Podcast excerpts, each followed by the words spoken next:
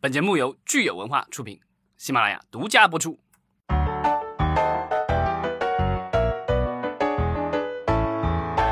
欢迎大家收听新一期的《影视观察者》，我是老张。Hello，大家好，我是石溪。呃，很难得哈，我们今天邀请到了一位呃美女嘉宾猫九。猫九跟大家打个招呼吧。嗯，Hello，大家好，我是猫九。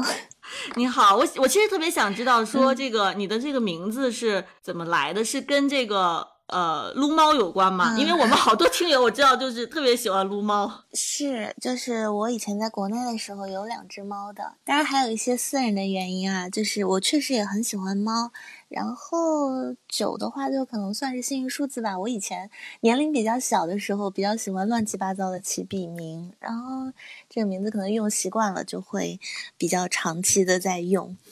嗯哼，呃，对，我们今天、嗯、我其实是一个挺特殊的日子啊，因为今今天是端午节，对吧？我们录录节目当天正好端午节，嗯、呃，所以大家能跟我们陪伴陪伴我们一起度过今天这个直播，我也是非常开心。啊、呃，我不知道猫九在海外有没有吃到这个 粽子啊，传统的。就其实没有，因为一方面我不是一个过节，我近两年来不是一个就是过节仪式感很强的人，然后可能什么就是中秋啊、端午这些我都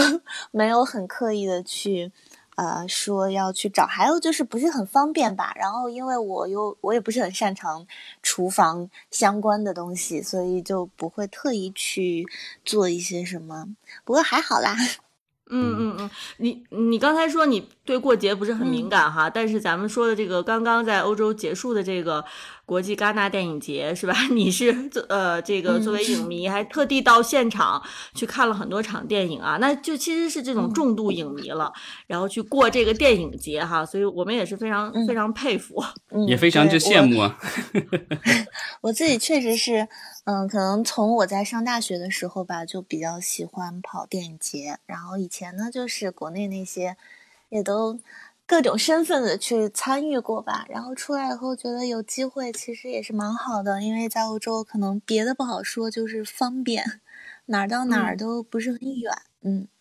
是的，所以今天其实我们这个话题就是来跟你哈，是我们基本上我朋友圈里面好像真的今年就特别少有机会去欧洲参加电影节，所以也是呃跟你有机会能到现场，就是一起来聊一聊今年刚刚结束的这个戛纳电影节是第七十五届。对吧？嗯，那我们说，其实，在现在这个眼下这个时间点吧，其实是一个很有趣的时间点，因为我们知道过去这个疫情，让让这个流媒体平台崛起，然后我们感觉国内很多人就会认为说，电影已经基本上就是过过去式了，尤其像国内目前这个状况，就是电影院一直是这种半死不拉活的，呃，所以就是好像这个到。大荧幕去看电影本身都已经是看商业电影本身都已经是一件有点遥远、有点陌生的事情了，就是更别提像这个戛纳电影节，它还有很多这种啊、艺术性非常强的这样的电影哈。我们可以来首先来探讨，就是说呃，作作为你来讲，你觉得现在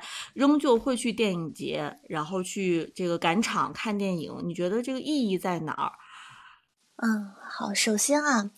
嗯，我不是很赞同说流媒体崛起或者一项新的技术，就比如说，呃，之前嗯跟你们提过，我自己本身研究生读的其实是虚拟叙事，也就是 VR 相关的。嗯、我一直不赞同说这一类新的技术也好，或者新的表现形式出现，好像就一定预示着呃上一种表达方式的一种没落或者衰亡吧，就不是这样子的。摄影出现了以后，绘画依旧是作为一个独立的艺术形式存在着的，嗯、就是它作为一套电影，它作为一套有自己已经形成自己的一整套语言体系、表达体系等等的，甚至工业、商业种种元素融合的这样一个这样一个东西，它不可能说被某些新的形式或者技术就替代。或者取代，所以只是我一向认为这些都只是新旧交替的时候的一些阵痛吧。只是说，可能大家要更从业者要更努力去找到说我要做这个方向，那它的定位是什么？未来的定位是什么？然后再说回电影节，我依旧也还是觉得电影节本身它的价值，嗯，也不是说真正面向大众的。嗯，这个话听起来有点偏颇，或者可以这样说：从一开始电影节这个形式出现，一直发展到今天这大几十年，其实不管是国内的还是国外的，大部分这些国际的 A 类电影节，它其实都是给业内人士。给从业者、给那种资深影迷开了一个 party 吧，就是它本身不是面向最大众的那群人，说，哎，你们来看，我们今年又啊拍出了什么什么样的故事之类的。所以对于从业者来而言，只要这个我做的这个行业还存在，那电影节就像是一个一个展会嘛，我去我是要看啊最新的这一年。呃，整个行业、整个世界，大家在关注什么呀？嗯，还有有哪些新的导演有新的表达？有哪些已经成名的导演啊，做出了新的突破？等等，这一系列，它其实是像是一个展台一样的，把最新鲜的，嗯啊，最特别的一些东西或者一些视角啊等等展现出来。对于影迷也是一样的，嗯，就是可以接触到现在。对于电影来说，最前沿的作品，可能是最先驱的作品，然后并且是相对来说，对我觉得相对来说是从各个层面上吧，不光是技术，也有比如说意识形态等等，因为呃，表达这个东西本身就是会受经济啊、政治啊这个世界每天的发展和变化去影响的嘛，嗯嗯。啊，我觉得对很多的普通的观众来说，可能就是电影节上会有一些明星的出现，对吧？然后有一些新片的一些信息的发布，因为在这种大的电影节上公映的很多片子，可能短时间内都不一定在大荧幕上能看到，尤其是。啊，有一些艺术片，就是它进入各个国家市场可能需要一点时间，但有一些商业片可能是借这个就是电这种大的电影节做一个宣传而已。比如说这个《壮志凌云二》，对吧？这已经在国外已经上映了，它在这个戛纳期间做了一个首映，它就只是为了宣传造势而已。这种片子大家很快能看到，但很多其他的电影，像呃戛纳电影节过去几年的获奖作品，我看了一下，好像也就只有那个。呃，小偷家族好像后来就也是延迟了有一两年才进入国内这个院线市场的。其他的很多的这个获奖的电影，其实大家短时间内或者是可能就基本上都没有办法通过这个正规的渠道看到。所以对于影迷来说，就是这个东西，那我觉得我要补充一句，我想补充一句，嗯，这个就是你说的，它只是在中国的。呃，院线没有上映而已。事实上，每一年在海外的这些电影节上获奖作品，会很快都在欧洲的院线上映。嗯嗯嗯，其实我觉得咱们可能最熟悉的哈，就是在国内的这些影迷最熟悉的就是北京电影节、上海电影节，然后每年。基本上就大家可能最关心的是有哪些经典重映，但是其实，在呃海外的这些国际电影节上，可能经典重映只占到真正非常非常小的一部分，对不对？大家去还是去为了看新片啊？我觉得，对，其实我们之前跟猫九在讨论的时候也觉得非常有意思，就是我们之所以在国内电影节会对经典重映趋之若鹜，当然也是各种各样的原因造成的，是吧？当然也可能也是因为我们平时很难看到这些经典老片。另外呢，就是我们国内电影节的这个新片，可能它的级别和重量级还没有到这个国际的呃一流水平，是吧？那么，那么其实就是说，我们关心其实这个海外的电影节，尤其像戛纳这样的呃最重磅的国际电影节哈，那么其实就是呃应该理解说它跟我们。就是去看去参加国内电影节的心态就是完全不一样的，就大家可能是真的去呃戛纳是为了看呃当年也就是呃这一年哈可能是最受全球瞩目的新片，然后我知道猫九其实主要也是奔着这个进入了主竞赛单元的这些电影去的，是吧？那我我我觉得猫九可以跟我们分享一下你在现场你看了哪些进入到主竞赛单元的这个电影。嗯，我看的好像基本上都是逐竞赛的吧。然后金棕榈的《Triangle of Sadness》，然后《Close》是就是今年的影评人大奖。可能《Close》算是我今年看的这一些作品里面相对呃比较喜欢的那一列了。就我今年看戛纳没有给出过五星。但这个可能个人的评价标准一直在随之变化，因为我去年的威尼斯给了太多五星，然后还有就是比较火的像《失之愈合》的前客，然后还有我自己非常感兴趣的柴妻啊，可能中文翻译名好像现在改成安东尼娜，就是柴可夫斯基的妻子，然后还有蒙吉，我非常喜欢的导演的新作 R M N。嗯，都还蛮多的。然后汤唯那部片子吧，就是我不太好说，是因为对，是因为嗯，因为种种个人的原因，我在电影节期间还有工作嘛，然后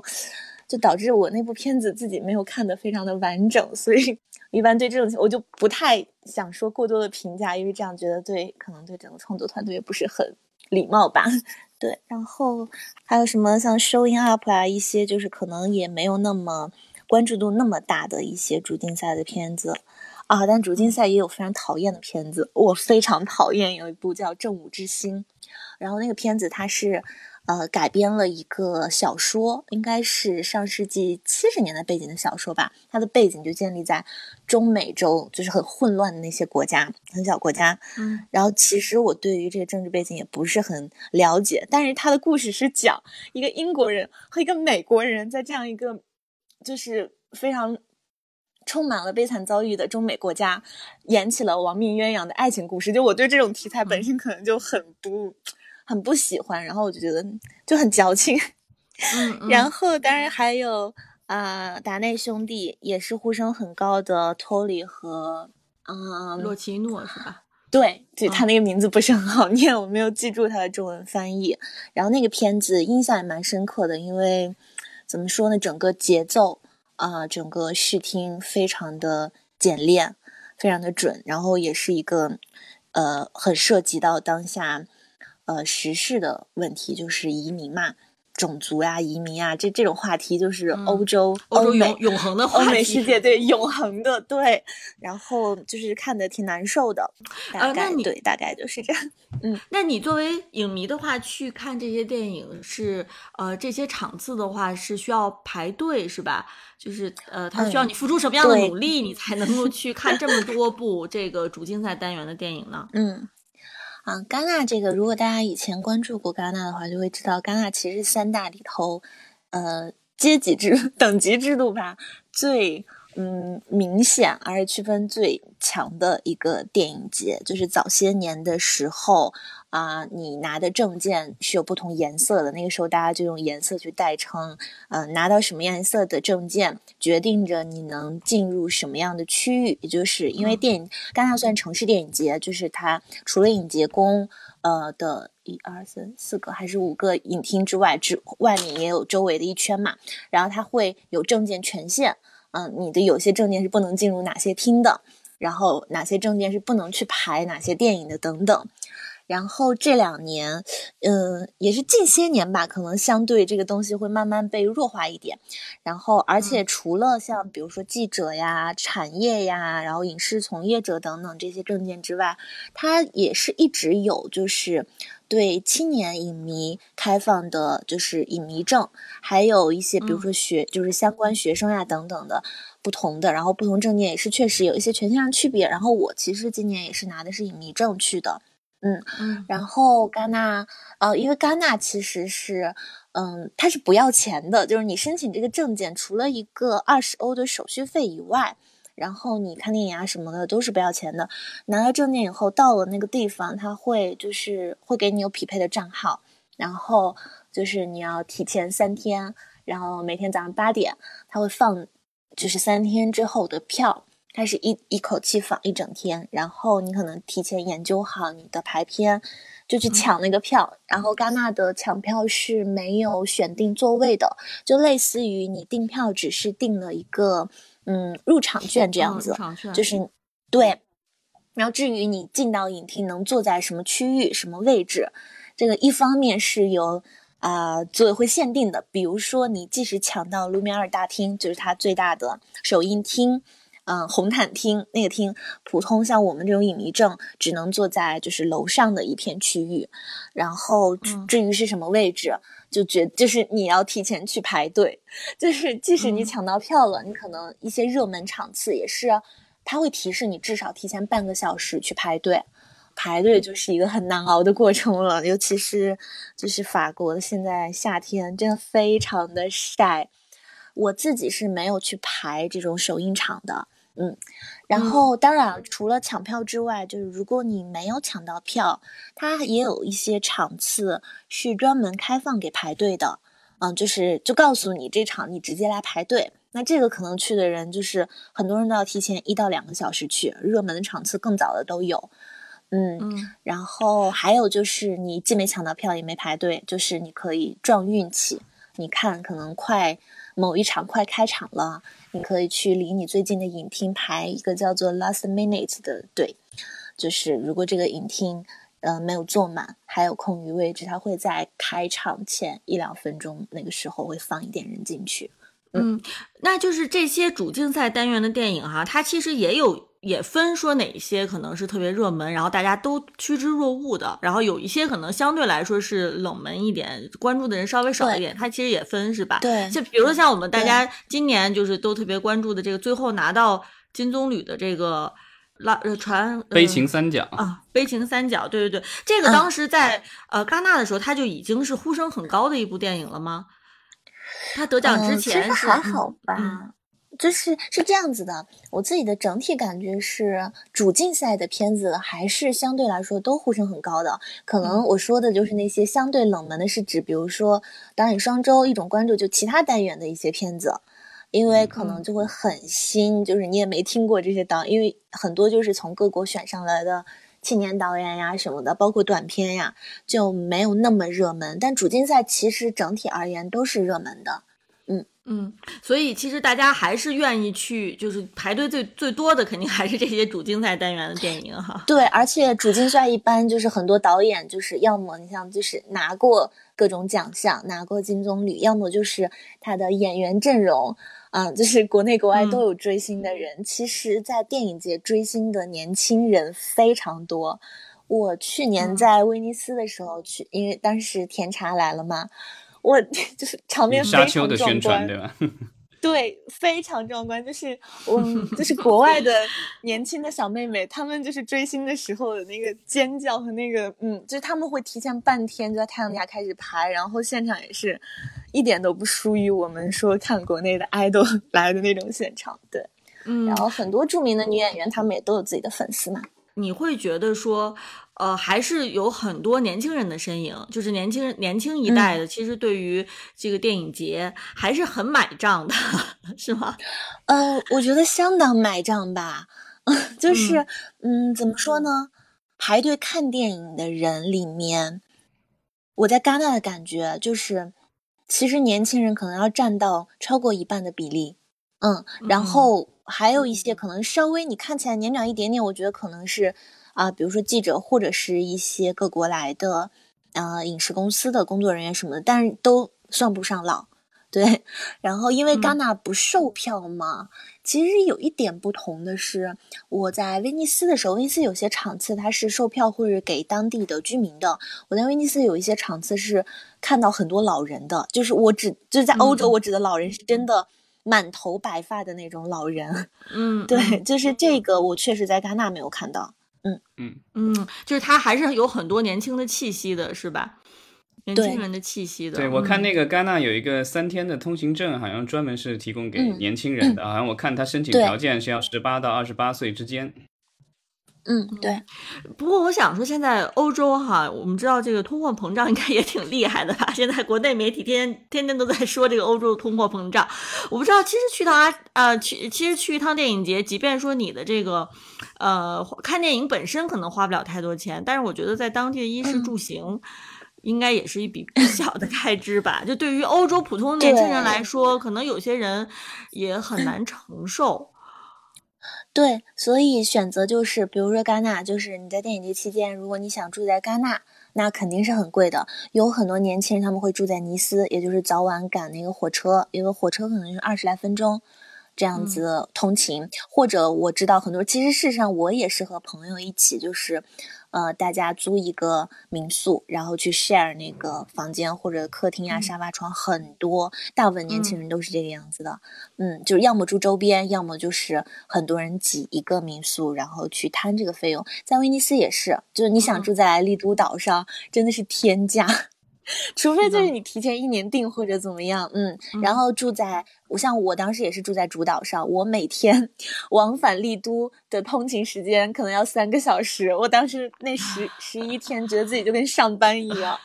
非就是其实还是蛮辛苦的。对对，不过听你说，就是大家还可以挤在民宿啊这种场景，好像离我们国内的这个普通人的生活有点远了哈。所以我其实也特别好奇，就是呃欧洲现在他们这个基本上你在电影节上已经看不到什么这个疫情影响的。这个这个是这个有这个身影了吗？就是说啊，我们刚刚其实经历了一场 这个全球大的排在那个，已经没有这种感觉了。我想一下，嗯，就如果是在电影里，好像只有我不喜欢的那部《正午之星》，因为我不喜欢它，就是因为它又把背景搬在了今天。因为那个电影里有很明确的当代的痕迹，就是那个女主在刚开始她还不停的戴口罩，还有一些什么酒精消毒的这种场景，就其他的电影里也没有。电影首先本身你就没有感觉要透露出什么受疫情的影响，然后如果回到现实，确实是没有，因为嗯，大家就是你你是能看到还是有戴口罩的人的，嗯，有，但是比例真的还蛮少的，然后但是你也不会说看到什么出入的场合需要。啊，检查你的 COVID pass，或者是要求你用酒精之类的这些，这些通通都没有。去年在威尼斯时候还是蛮有的，就进场前，虽然他们也只是例行的看一眼，但还是会查，就是工作人员会看，要求你出示那个东西。然后好像，而且在威尼斯主会场周边，它还是有好多个那种快速检测点的。戛纳也有，我记得影节宫里面是有的，但是就已经挺不显眼了。嗯，我看电影节的官方的网站上，就是对观众来，好像是说着强烈建议大家在这个就是影厅内佩戴口罩，但是 就是根据你现场的观察，就是戴口罩的比例有多少？你你们知道在欧洲啊，就是。因为民主国家吧，可能就因为在英国也是，英国很英国一直都是，他就是他只有在最严重封的时候说说是必须要求，然后说不戴口罩会罚款，但即使那样也有人不戴的，就因为可能是他民主国家嘛，你真的没有办法强制个人去做某一件事情，所以他们只能用建议。那建议这个东西就非常的，就是嗯，大家都懂。我觉得真的蛮少的吧，可能十个人里面有一两个都已经嗯。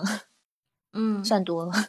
呃，所以其实我想起来，戛纳是去年基本上就是线，呃，去年其实线下是有，但是规模就没有今年这么大了，对不对？对，就那个官方的数据说是二零二零年是取消了，然后二零二一年是这个只就是市场的话，它因为戛纳它有这个电影的这个竞赛展映，另外还有市场，它这个市场是有这个数的，因为那个要买票的，每个人像今年的话是三百。六十九欧，然后早早鸟是不是还要便宜一点，是吧？就是这个市场通行证，对，今年的市场通行证卖了有有一万两千个，就跟一九年的这个一万两千多差不多了，已经很接近。但是去年据说好像只有百分之三十的量。那个，嗯，戛纳发证应该所有的证件都有数量统计，就包括前面提到的像那个青年的三日证，好像每年也是有。那个好像是有定量，但是这两年据说发的会比往常多一点，可能也有一万五到两万。嗯，但这更至少你在现场看的情况的话，就是电影院基本上都爆 满，对吧？有没有这个座位？有没有需要这个大家隔一个座或什么之类的这种？当然没有，早都没有这种事情了，就是挤都挤不，就排队一个小时都进不去，怎么可能还给你隔座？其实你说去年是百分之三十的这个卖票卖了百分之三十哈，它应该是其实缺少了这个美国的很多媒体，因为去年正好是美国闹得也比较凶的时候，很多是北美的啊啊不是是那个证那个证它其实不算是票，我会觉得买那个证的人不是影迷，呃没有基本上很少有影迷会去买那个证，那个证大部分专业从业专业对是产业的人对。他们就是来看片的，是来建这些嗯拓拓展资源的，然后做市场拓展呀、营销啊等等这些的。其实那些人未必真的会很关注主竞赛这些什么的，就他们不是说专门来看片的。还有一部分就是可能是就是为了呃做一些研究的一些学者，因为我是知道有一些呃嗯学者他们会走这个证件，因为能接触到的片片子的种类是最多的，对。嗯，对，因为有了这个通行证以后，好像还可以参加这个，就是有一些点映，然后还有一些市场的放映，对吧？因为那个好像有一些是不对公众开放的。嗯，虽然说这个呃，戛纳整体上其实回到了二零一九年的一个状况啊，但是我相信，其实今年 跟二零一九年有一个比较大的不同，就是在这个中国元素方面。就反正就是二零一九年之前那几年，是就是感觉是呃，这个中国元素在戛纳上是是很重要的，就是会会写上这个浓浓墨重彩。在在一九年没有一九年之前的话，连续好几年好像都是这个中国赞助的这个就是戛纳电影市场的开幕的活动。然后但是今年的话，好像就换成印度了，因为中国公司去的很少，然后基本上没没在那儿花什么钱了。很多的这个电影公司的人，好像我看一些相关的报道，就是尤其凤凰网的一些东西，好像写的基本上都是说，这个中国公司基本上整体大规模缺席。对，也就相应的，也就代表着其实，呃，中国媒体，呃，今年基本上这个能报道的内容也非常少。因为我看到网上文章写的，我觉得比较让人心酸的是说，呃，很多。重要的这个电影还有片方，他们其实都拒绝了中国媒体提出的这个采访要求啊。就原因是因为就是这个明星资源和这个影人的资源其实是有限的嘛，就是他要安排媒体采访，如果要求申请媒体多的话，他们肯定要有选择。但是他们拒绝这个中国的媒体采访，是主要是因为就是他们也判定说这个电影在中国没有市场，所以就说那如果是对这个市场其实放弃，他们就没有必要说去接受中。中国媒体的这个采访，因为采访的目的对于片方来说其实很很实际嘛，就是说他可以在你的这个市场上去宣传他的电影。但是今年他们就是认为说这个资源其实没有必要给到中文媒体啊，是因为在中文世界本身也能看到这片子的人非常少，所以就把这个呃名额都其实是让给这个外文媒体了。呃，所以对于中国的媒体来说，即便是本身能去到戛纳的就非常少。啊，然后呢，再加上就是说，呃，本能申请到采访名额，那又是少之又少，所以最后可能结果就是我们在国内的媒体上看到对呃戛纳的这个报道，基本上角度哈其实是非常有限的，非常局限的。对，往年的话，经常会有的消息 是中国公司，比如说参与某一部国际电影的投资或者是拍摄，然后或者是这个就是。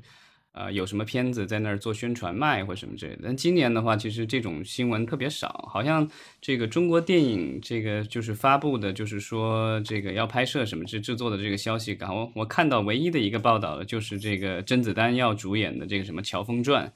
然后那个片子我觉得主要针对的也是国内市场，然后呃可能一些华人地区，所以就是它本身这个在戛纳市场受到的关注也不是很大。啊，我查过，我想起来这个，咱前几年聊的时候，我翻翻我之前的资料，二零年的时候，其实那时候就是宣布过，这个融创要投资今年在戛纳，啊，就是展映过的一部电影，就是乔治米勒导演，就是这个，就是啊。疯狂的麦克斯的那个导演的新片，那个就是《三千年的思念》。那当时二零年的新闻说的是融创要投资这部电影的，然后但这部电影现在已经拍好了，然后在戛纳也做过展映了。当然那个是非竞争并非竞赛环节，但是好像国内没有任何的消息，然后融创似乎也没有发生。所以我的猜想是因为之前我们也知道国内的一些这个地产公司都遇到各种困难，我的猜想是这个融创是不是应该也。撤资了 啊，就是想投资这个项目的这个中国资方哈，可能就是也就呃没没没影了，没有身影了。但是咱们如果说到这个展映的这些主竞赛单元电影哈，其实呃，猫九，你觉得哪一部电影你看过之后，你觉得它其实是在中国市场上是有可能是呃有机会出现的，就是通过正规渠道出现的，嗯。我觉得可能前客吧，就一方面是之愈合在国内的啊，日本电影啊，对他日呃不他是韩国，他是韩国电影的日本导演，去韩国，对，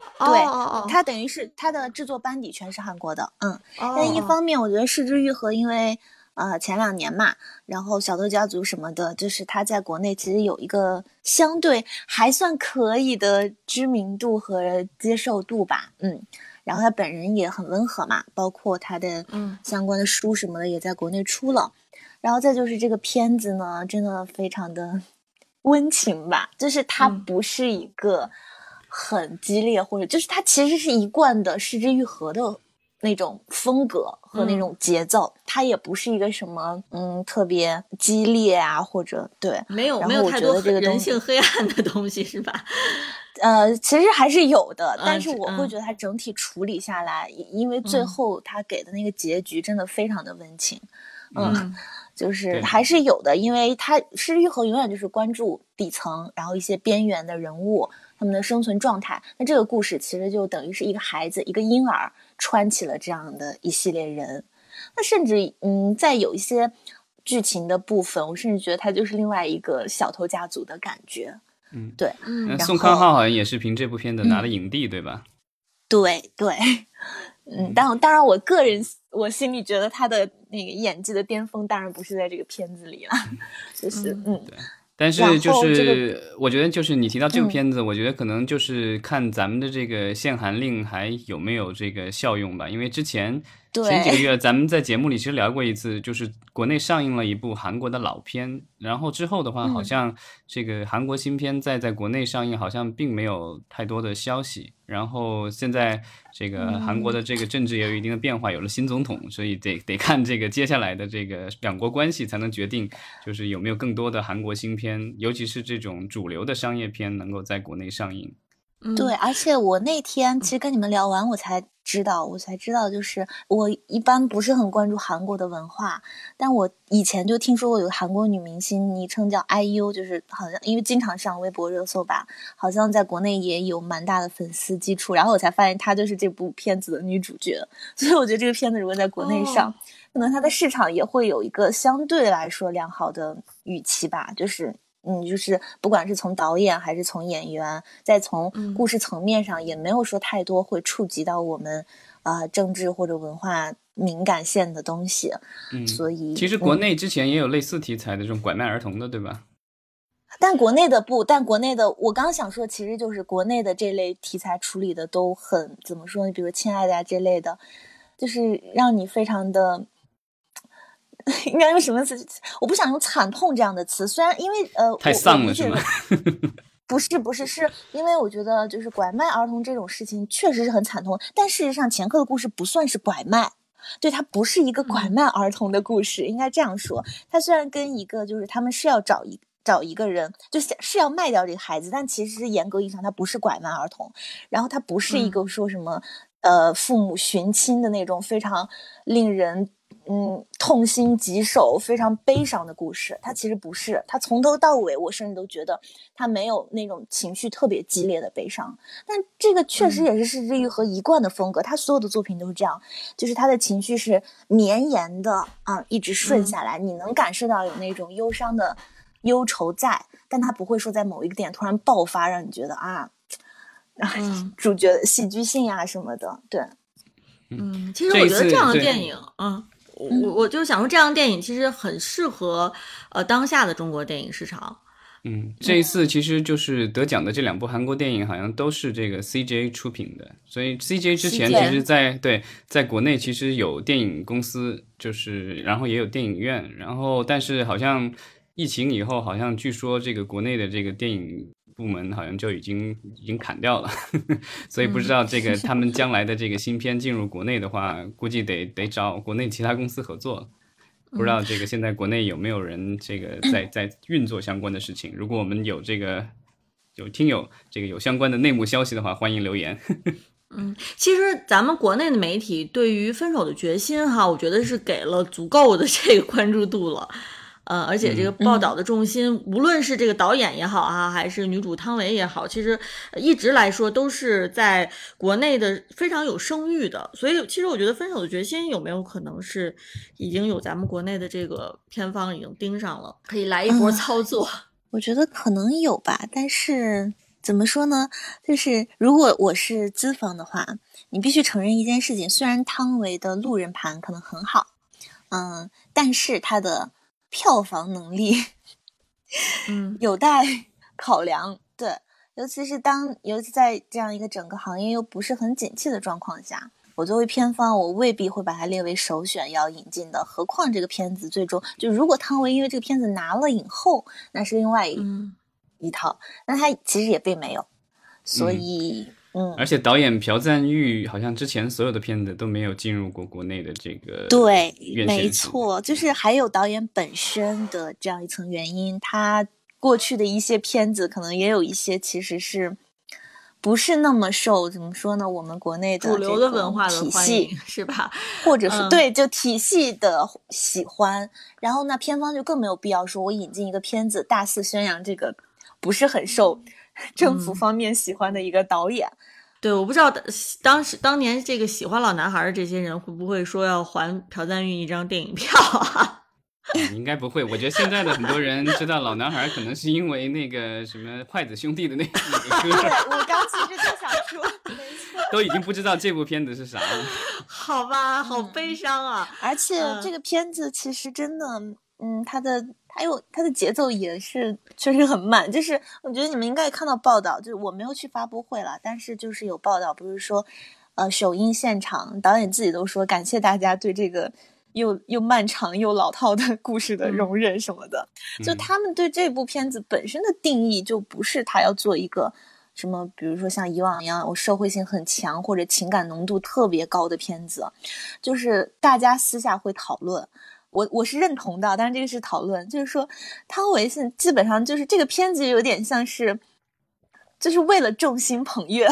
为了给汤唯嗯一个展示的机会。而定做的这样一个故事，这样一个角色，那我自己本身，我自己本身对这个故事没有特别大的感觉吧，特别的感觉，我也没有觉得这个电影就是真的，嗯，有多么 不能这样说，毕竟导演拿了奖。嗯，呃，其实我自己觉得说，呃，这个戛纳哈，它现在基本上。呃，既然已经基本上就是叫什么回呃复苏吧，咱们就用国内现在经常用的这个词，就是复苏到这个疫情之前的情呃这个盛况了。但是我觉得是非常可惜的一件事情，就是本来呃戛纳的这些电影，他们是可以作为我们去呃了解说电影的这个文化的多元化，然后了解一些除了 美国商业。电影文化之外的一些文化的一个机会，如果他们能进到国内的话，但是我们说不不说现在的这个国际因素哈，不说这个疫情的因素，就是说，即便说现在的这个好莱坞大片能够像以前一样，每年有那么多进到中国，其实我觉得大家对于好莱坞电影很多时候已经是比较。呃，这个疲劳的一个感觉，然后觉得这个讲故事的方式啊，视觉方式啊，其实是呃比较重复、比较守旧的了。嗯，但是就是说，其实我觉得往往在这种情况下，其实对于欧洲的这些或者是其他一些小语种国家的电影进到国内，我觉得其实本身本来是一个机会啊，就所以说其实很可惜，就是我们呃目前跟欧洲的这个电影文化其实。脱轨也是非常迅速的一件事情，就是你在跟好莱坞脱轨的时候，其实也与此同时，并没有能够保留住去呃去见识其他这个小语种国家的这个文化哈。我觉得这个其实是挺可惜的一点。从某一个角度上说吧，我其实嗯，就近两年的欧洲的一些电影，主流电影吧，就是其实。我会觉得，就算他们能进到中国市场，也未必会掀起特别大的波澜，因为欧洲电影的关注重点，他们由于政治地缘造成的这些原因，关注的这个重点其实不是很受国内观众的，嗯，怎么说？就是其实大部分中国观众是很难理解的，很难想象和理解。但前几年那个《何以为家》其实 算是这个就在戛纳有所斩获，然后又在国内还表现还好的电影吧。对，就是这类，因为这个话题就是已经很大移民啊什么，就是说，嗯，一定程度上吧，我会觉得，像今年我前面提到，我比较喜欢蒙吉的新片 RMN，那这个片子我就会觉得它放到国内来，嗯，不会有特别，嗯，强烈的反响，嗯，因为它涉及的特别小众。就是，就是也是种族问题，种族和国际政治问题。但是因为它太过于小众，这个背景可能大部分人就不知道，会看得一头雾水。那我就还蛮，我还蛮欣赏这片有一个小的特点，就是导演用了不同颜色的字幕，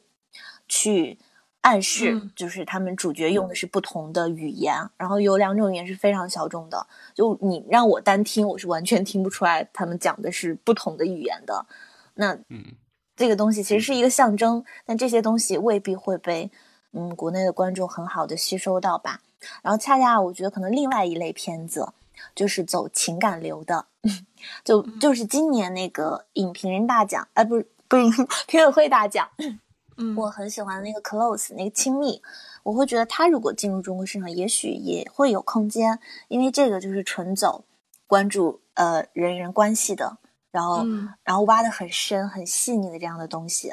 就是像不太一样啊，就是这个片子它不是一个同性片啦，但是我记得我之前在哪里看到有标签，好像给它打上了这个东西。但它会像，比如说像前两年什么《Call Me by Your Name》之类的这种很走情绪化的这类片子，就更容易被国内的观众接受吧。嗯，但那个就是用用我的名字呼叫我，那个那个好像在国内就属于禁片了。所以如果是同类型的话，嗯，那我觉得他引进的这个概率似乎啊，不是不是同类型。对，我知道了，可能是对我刚才讲这个时候，其实某种程度讲的是不是在讨论他进院线，可能。就是说，这个片子如果未来有了资源，然后再嗯，在影迷或者说在相对比较关注电影、关注电影的这些人之中的一种口碑的流传吧，就这到最后就就成了这个网盘电影节。对，其实这个是我们可以去。就是思考的一个 话题哈，就是说，因为毕竟在呃过往的这个岁月里面，我们也经历过，就是在院线电影，其实你能看到的内容是非常非常局限的，非常非常少的。然后，所以大家可能在民间是有民间的这个方式，仍旧让某一些内容是非常流行的啊。可能当年是某一些这个。渠道 就光盘，它能够整个滋养一整代的这个影影迷，是吧？但是我觉得未来其实我们要思考的就是，当我们在主流的这个渠道看不到这样电影之后，那我们是不是还可以有机会？就是说，呃，有一些电影是虽然没有通过主流渠道进来，但是它仍旧影响，可以还能继续影响一代人啊。我觉得这个其实是我们之后可以思考的。还是说，就是我们以后基本上所有的渠道就是主流渠道了，主流渠道没有的，基本上我们也其他渠道也很难找到了。啊，这我觉得这个是跟可能过去很多年也是也是会可能会不一样的一个情况。我们还能不能指望就是说这个靠资源、靠非主流的这种渠道去影响这个很多人的审美？我倒觉得，就是现在，如果是国内电影市场，比如将来咱们疫情好转了，然后电影院都开了，然后呢，但现在国产电影的产量也不足，然后美国大片也进不来的话，那也许会考虑引进一些这个其他语种的电影。当然，前提是说审查能过得了。但是，啊，我觉得这样的片子还是存在的，所以也许这是一个机会吧。但是目前来说，我觉得大家。呃，可能这个买方作为买方来说，都是现在都在观望中，所以可能短时间内不会有谁说有有特别多的钱可以撒。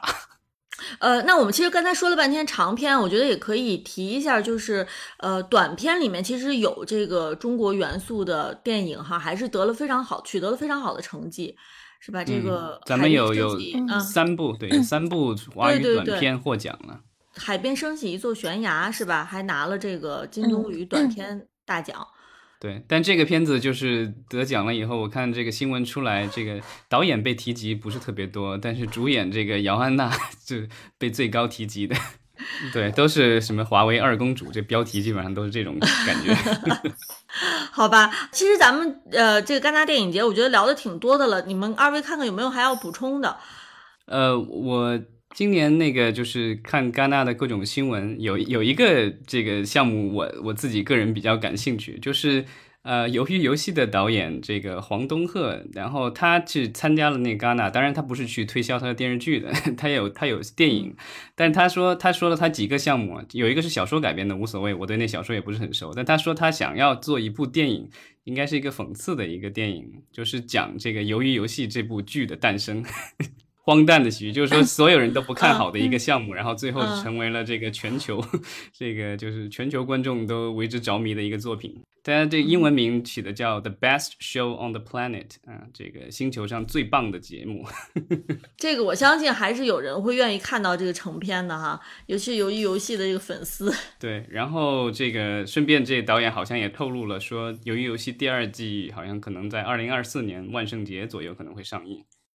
嗯哦，他这个消息都是在戛纳上面发布哈。对，其实戛纳就是它除了有电影以外，它还有这个 MIP TV，就是这个电视节，戛纳电视节。然后那个其实也也也是有很多的这个项目的。我我记得之前这个戛纳好像对于 VR 内容是有过一些这个。有很多兴趣的哈，我看到有一些这个媒体也报道过，说戛纳好像甚至是跟咱们国内的这个贾科长贾贾樟柯导演好好像还合作过什么 VR 项目我不知道猫九有没有关心，尤其是今年在戛纳现场有没有 VR 的作品啊展示？对，因为你你本身是这个学 VR 的，对吧？是这样子，如果说三大里头最关注前沿的，其实不是戛纳，是威尼斯。是威尼斯最早的时候开始设立了它的 XR 单元，然后就是非常成体系的单元，有展映，有获奖啊什么的。戛纳这就是这两年可能就是跟着大势跟上来，但它其实没有组委会没有分太多的精力在。这个事情上，甚至于它其实就是一个，我会觉得戛纳 XR 是一个相对，嗯，比较偏的一个一个一个部门吧。然后，而且像今年，尤其是今年，就是它根本没有摄影展映的空间，就是它纯粹是合作了一个，因为这两年戛纳都是和法国另外一个。呃，也算是小的节展，但那个节展是针对就是新媒体的，叫 New Image，然后他们合作了一个线上平台，去年还合作方还要去贝卡，也就是这几个节一起合作，然后跟呃 Museum of Other Reality，就是另外一个虚拟现实的展映平台，然后它的它会有一个长达将近两个月的展映期，也就这几个组几个节，然后选出一起选出了一些片子吧。嗯嗯，然后你就是，如果你自己有头显，你就是上官网，按照它的那些提示啊什么的，你就去看就好了。它其实没有很着重在这个上面，至嗯，至少今年确实是，其实这两年都没有特别着重。哦，有一个点是这样子的，去年戛纳的这个部分是进了一部中国的三六零影像作品的，但是那个作品临到跟前被撤片了，我确实也不知道 是为什么。我当时听说的是说。呃，有意向说国内想要落地在国内的 VR 体验馆去发行这个片子，到后来就可能跟疫情有关系吧，就也没有听说什么新的消息。对，嗯嗯，对，这一次本来国内好像还有其他几个片子要参加这个电影节的，但后来因为这个也就是疫情影响了制作进度，然后好像后来都没有成型。嗯，呃，所以看他这个主竞赛单元的这些电影哈，感觉其实呃。戛纳他们还是在，就是说还是挺认这个，就是说的这个传统电影叙事 的，就是说他其实对于这种，比如现在比较新兴的这种所谓的互动啊，什么 VR 这种这种东西啊，好像他其实是就是是一个噱头，他他其实还是最终还是比较认，是吗？嗯，不是，我觉得这个不能这样子说，是这样子，就是因为戛纳作为就是 我们可以说就是又历史悠久又具有权威的这样一个电影节。它某种程度上也是一个世界啊电影行业的一个风向标，就是我并不觉得它就是说没有设立这个 VR 的单元，就是它好像只注重传统啊什么的，倒也不是。那如果这样说啊，柏林就是连 XR 单元都没有，就柏林就是彻底不关注，倒也不是。而且这两年其实各种电影节，各个圣丹斯啊。然后什么 IDFA 啊等等，稍微有一些名头的这些电影节，他们其实都有 XR 的单元。就是说，嗯，我觉得电影节只是在做一个考量吧，因为它毕竟是一个很新的东西。而电影节本身它是承载着一个，就是我要去挖掘和展示新东西的这样一个功用的，所以他们有去关注这个部分，有去分一些精力在，那只是说多和少的区别了。嗯，就是所以对，今年那个就是其实呃，戛纳电影节还有一个隐藏的中国元素，就是这个 TikTok。那个他们这个戛纳电影节好像是今年是第一次和这种所谓的社交媒体合作，然后这种这种呃，在 TikTok 上开了一个官号。然后我刚才这个做节目前特意去看了一下，然后我就发现这个官号做的真的是不走心呢。这个就是。呃，只有五万的这个就是粉丝，然后呢，所有的视频我看了一下，都只有法语，然后我也没办法看，看不懂，也没有字幕，嗯，就做了这样的尝试，但是可能第一年吧，之后可能还有改善，而且他们还跟这个 TikTok 一起做了一个尝试，是做了一个短片的电影竞赛，好像是三十秒到三分钟不等，然后呢，如果赢了的话。啊，有三个奖吧，分别是一万欧和五千欧的这个奖金，然后还能够这个就是组委会把你带去这个电影节。嗯，我自己觉得这个东西就有一点像是，只是需要一个金主罢了。对，这个当初说宣宣发的时候，不就说这个事情很搞笑，因为戛纳之前拒绝网飞的。片子，就是觉得就觉得看不上网飞，结果转头跟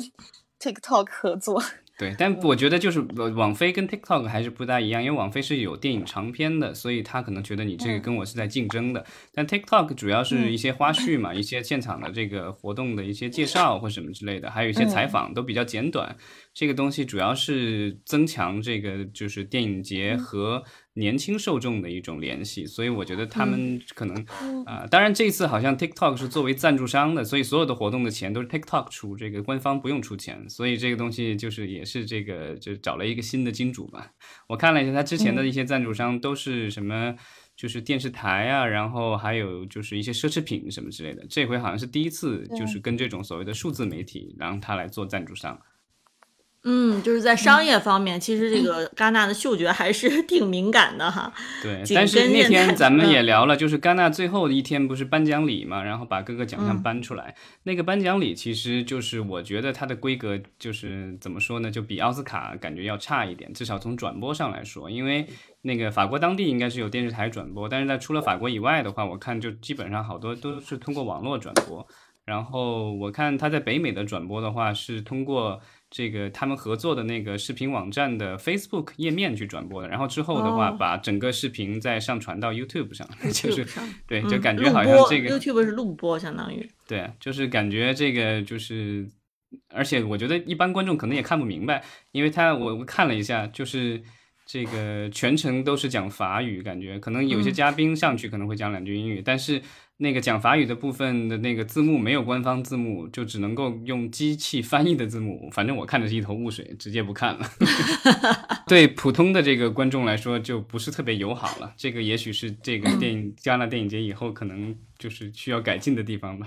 好，那我们今天其实就聊的差不多了。然后特别感谢猫九跟我们在不同的时差的地方，我现在说话都要。都要拐弯抹角的说了哈，嗯，对，感谢猫九。然后我们呃，其实八月份是威尼斯电影节，猫九是不是还打算要去呢？嗯，看我这边工作的情况吧，就是其实也不是那么容易。嗯，然后对，你的工作是跟这个呃，就是内容内容相关的吗？对，也不是那么容易吧，我自己也还在摸索和嗯。对，犹豫很多事情，所以就是，嗯，生活也不是很稳定，